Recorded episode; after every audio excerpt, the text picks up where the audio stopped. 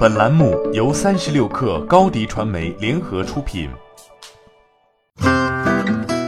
本文来自三十六氪作者岳佳彤。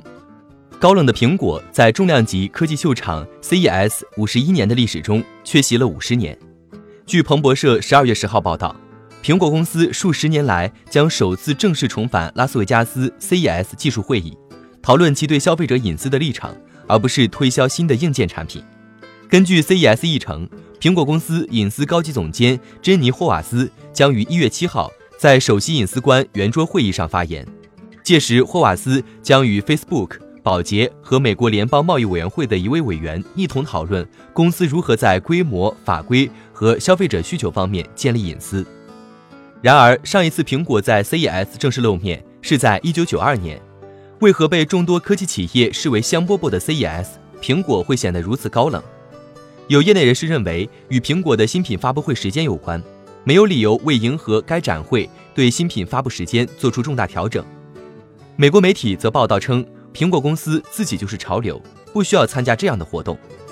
科技媒体评价道：“苹果一向不参加 CES，为什么？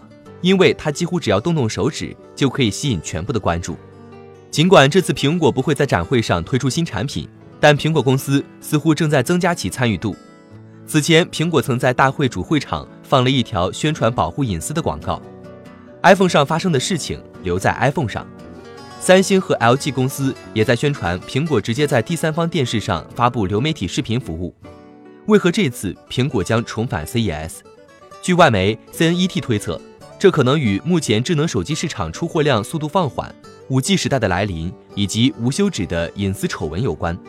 至于隐私，一直是苹果多年来聚焦的核心问题。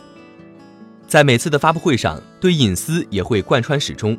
在今年六月的软件开发者大会上，移动操作系统 iOS 十三为保护用户隐私做了以下设计：当软件在后台调用用户地理位置时，会发送通知，第三方软件无法再通过 WiFi 或蓝牙三角定位推测用户的地理位置。地理位置权限可设为一次性的。当软件下一次获取地理位置时，需要用户再次授权。第三方开发者无法读取通讯录软件中备忘录栏内的信息。今年十一月，苹果公司官网发布了关于隐私的最新声明。此前，库克在接受外媒 NPR 采访时曾表示，苹果公司一直避免为商业目的获取用户数据，这是用户信任苹果的原因之一。在接受 CNN 采访时，库克说道：“我们认为隐私是一项基本人权。”我们对保护个人隐私的承诺源于对消费者深深的尊重。我们知道，获得你的信任并非易事。欢迎添加小小客微信，xs 三六 kr，加入克星学院，每周一封独家商业内参，终身学习社群，和大咖聊风口、谈创业，和上万客友交流学习。高迪传媒，我们制造影响力。商务合作。请关注新浪微博高迪传媒。